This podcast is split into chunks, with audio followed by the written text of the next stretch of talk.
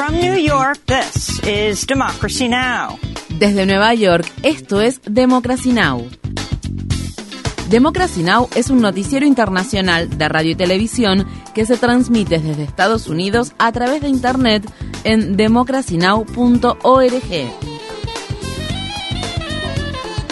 Welcome to Democracy Now!, democracynow.org. Bienvenidos a Democracy Now! en español democracynow.org barra es. El informativo de Guerra y Paz con Amy Goodman.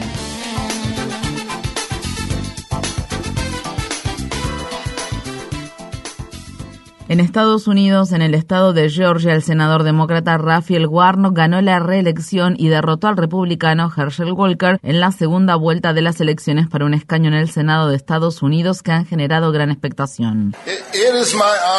Es un honor para mí pronunciar las cuatro palabras más poderosas jamás pronunciadas en una democracia. El pueblo ha hablado. Con más del 95% de los votos escrutados, Warnock recibió el 51,4% de los votos, mientras que Walker, el candidato respaldado por Trump, recibió el 48,6% de los votos. Durante su discurso de victoria, el senador Warnock también advirtió que la supresión de la participación electoral sigue siendo una gran amenaza. Raphael Warnock se convierte en el primer senador negro de Georgia en ocupar un escaño en el Senado durante un mandato presidencial completo y su triunfo le otorga a los demócratas una mayoría mayoría de 51-49 en dicha Cámara. Para ver nuestra charla con la cofundadora de la organización que defiende el derecho al voto de la comunidad afroestadounidense, Black Voters Matter Found, Latoya Brown, visite nuestro sitio web democracynow.org/es. En Estados Unidos, la organización Trump fue declarada culpable de los 17 cargos de los que estaba acusada, incluidos fraude fiscal, conspiración para defraudar y falsificación de registros comerciales. El veredicto con condenatorio se produce luego de que la Fiscalía del Distrito de Manhattan realizara una investigación que duró tres años. Las condenas se centraron en que la organización Trump brindaba un alto nivel de vida a sus ejecutivos, que incluía departamentos y automóviles de lujo y bonos en efectivo, y no pagó los impuestos correspondientes a estos lujos durante un periodo de 15 años. El exdirector financiero de la organización Trump, Allen Weisselberg, se declaró culpable de fraude financiero en agosto y los fiscales dicen que Trump fue quien autorizó autorizó el fraude fiscal, aunque el expresidente no fue acusado en relación a este caso. Trump y sus hijos aún enfrentan una demanda civil por fraude aparte que presentó la fiscal general del estado de Nueva York, Leticia James. El comité de la Cámara de Representantes de Estados Unidos que investiga la insurrección del 6 de enero dice que remitirá recomendaciones de acusaciones penales al Departamento de Justicia. Se desconoce si alguno de esos cargos estará dirigido al expresidente Donald Trump. Se espera que el comité publique su informe final para Navidad. En noticias relacionadas, los legisladores se reunieron en la rotonda del Capitolio el martes para entregar medallas de oro del Congreso a la Policía del Capitolio y la Policía Metropolitana de Washington, D.C. por su accionar del 6 de enero de 2021. Estas fueron las palabras expresadas por el jefe del Departamento de Policía Metropolitana de Washington, D.C., Robert Conti. Many of us still carry Muchos de nosotros todavía llevamos las cicatrices físicas, mentales y emocionales, producto del asalto violento que una multitud llevó a cabo en un intento por detener el conteo de las papeletas electorales. Aún se puede escuchar alto y claro cómo palos de metal y otros objetos golpeaban cuerpos, cascos y escudos.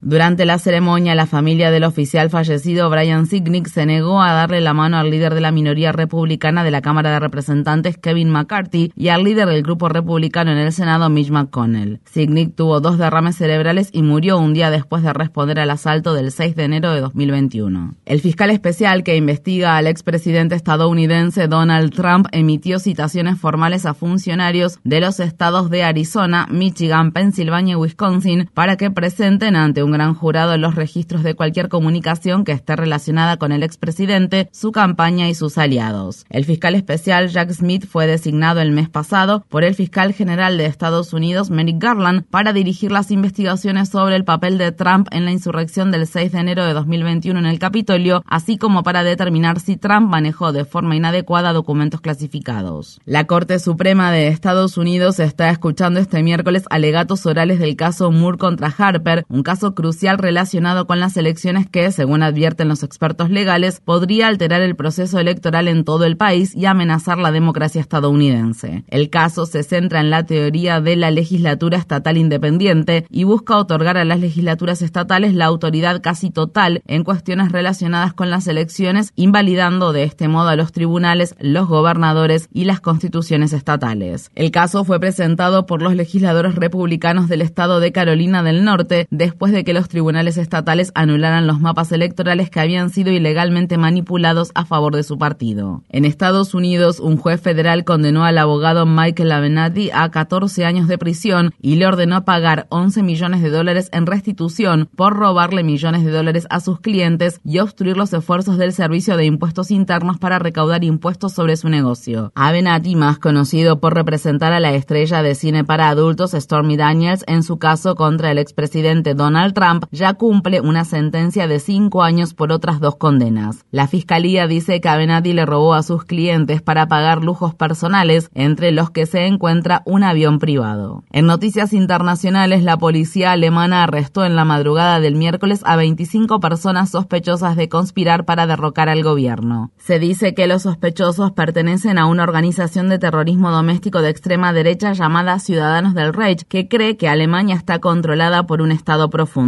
Los planes incluían atacar el Reichstag, el edificio del Parlamento alemán. China anunció cambios importantes en su política de cero COVID, flexibilizando algunas de sus reglas más estrictas, incluida la posibilidad de que las personas que padezcan síntomas leves o sean asintomáticas puedan aislarse en sus casas en lugar de hacerlo en un centro de aislamiento. Además, se revierte el requisito de tener que presentar resultados negativos de pruebas de coronavirus, así como el sistema QR de seguimiento de contactos para ingresar a la mayoría de los lugares públicos. Los cambios se producen tras las protestas públicas poco habituales contra la política de cero COVID impuesta por el gobierno que se llevaron a cabo en el país. En Argentina, la vicepresidenta Cristina Fernández de Kirchner fue condenada por cargos de corrupción y sentenciada a seis años de prisión. La vicepresidenta, quien sirvió dos mandatos como presidenta de Argentina, también recibió una inhabilitación de por vida para ejercer cargos públicos. Cristina Fernández negó los cargos y se espera que apele la sentencia. Sus partidarios salieron a las calles para condenar el veredicto del martes. Cambiaron a los militares por los jueces corruptos, los jueces al servicio de los poderes concentrados de la economía. Hoy hay que estar en la calle para liberar a Cristina y para que se termine el lawfare en nuestro país. El Parlamento de Indonesia aprobó un nuevo y amplio código penal que prohíbe las relaciones sexuales extramatrimoniales a cualquier persona que viva en el país e incluso que lo visite. Las personas LGBTQ corren particularmente riesgo ya que el matrimonio entre personas del mismo sexo es ilegal en Indonesia. El código penal también castiga a cualquiera que insulte al presidente o exprese opiniones que se aparten de la ideología nacional. Manifestantes se congregaron el martes frente al Parlamento en la ciudad de Yakarta. El gobierno debería enfocarse en hacer valer los derechos civiles de las personas, en la economía y la cultura, y en garantizar oportunidades laborales, acceso a la atención médica, etc. Las autoridades deberían haber aprobado leyes relacionadas con eso. Por el contrario, aprobaron una ley que no es democrática, controla nuestras vidas privadas y no está dirigida a los asuntos públicos. Es un revés para nuestro país que ha luchado por una reforma y ahora estamos retrocediendo. dari yang sudah diperjuangkan reformasi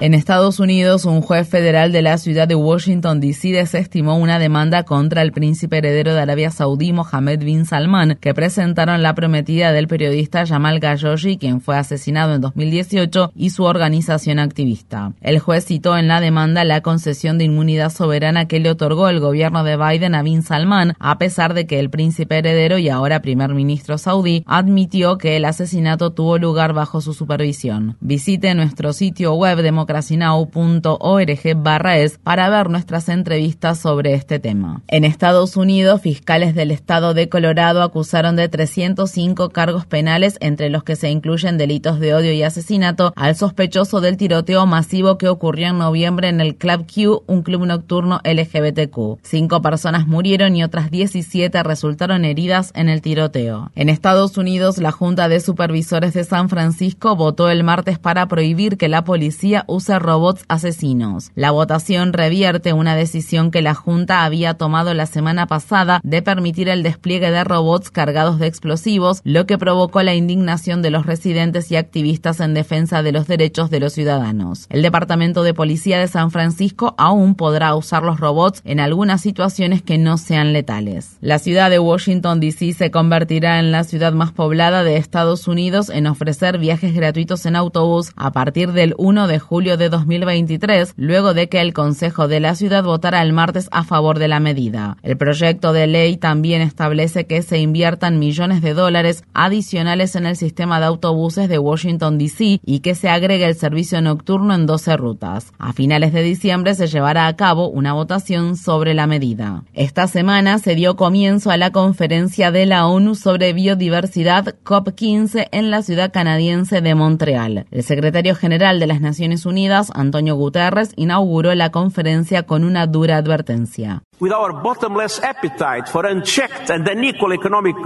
Con nuestro apetito insaciable por un crecimiento económico desigual y descontrolado, la humanidad se ha convertido en un arma de extinción masiva. Estamos tratando a la naturaleza como un retrete, lo cual en última instancia es un suicidio indirecto, porque la pérdida de la naturaleza y de la biodiversidad conlleva un alto costo humano, un costo que medimos en la pérdida de empleos, el hambre, las enfermedades y las muertes.